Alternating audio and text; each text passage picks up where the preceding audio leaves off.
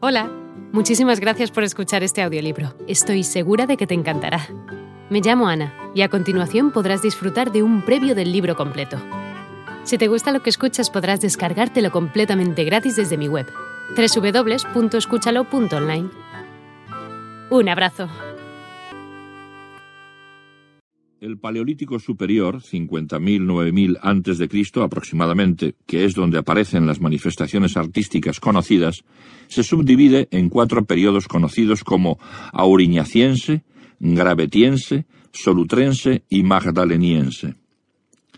Es una época de fuertes glaciaciones y los hombres viven en grupos reducidos de carácter nómada que se dedican a la caza, la pesca y la recolección de alimentos vegetales como en los periodos anteriores siguen viviendo en cavernas y ya dominan la producción y el empleo del fuego con el que hacer frente a las inclemencias de una vida tan dura y complicada como esta.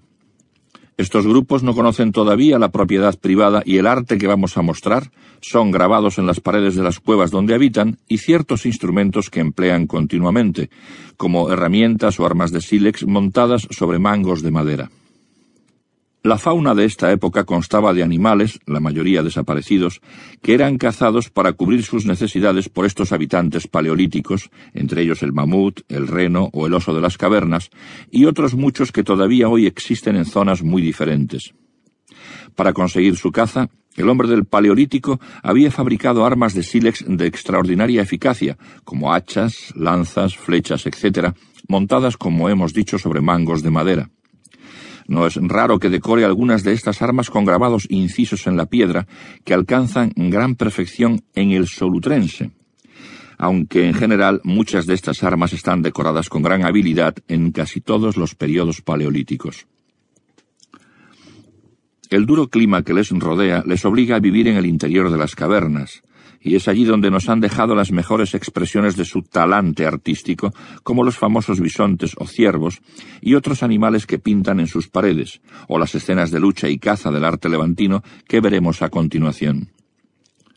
No hay duda de que tenía que haber una relación mágica entre los animales que pintan en las cavernas y la eficacia cinegética de estos hombres. El arte nace, pues, de una necesidad material de alimentos y pieles. Del mismo modo, creemos que tenía que haber una relación entre las famosas Venus paleolíticas, que luego contemplaremos, y la importancia de la fertilidad femenina, que era a fin de cuentas lo que garantizaba la supervivencia de estas tribus.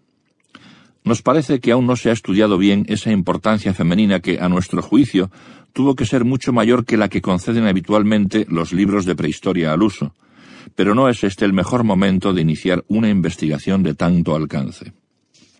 También tenemos que conceder importancia al uso de las herramientas de hueso, arpones, puntas de lanza y flecha, etc., que aparecen con mucha frecuencia en este periodo, que probablemente procedan de esqueletos de reno u otros cérvidos y que facilitarían en gran medida la caza y aprovechamiento cárnico de sus piezas.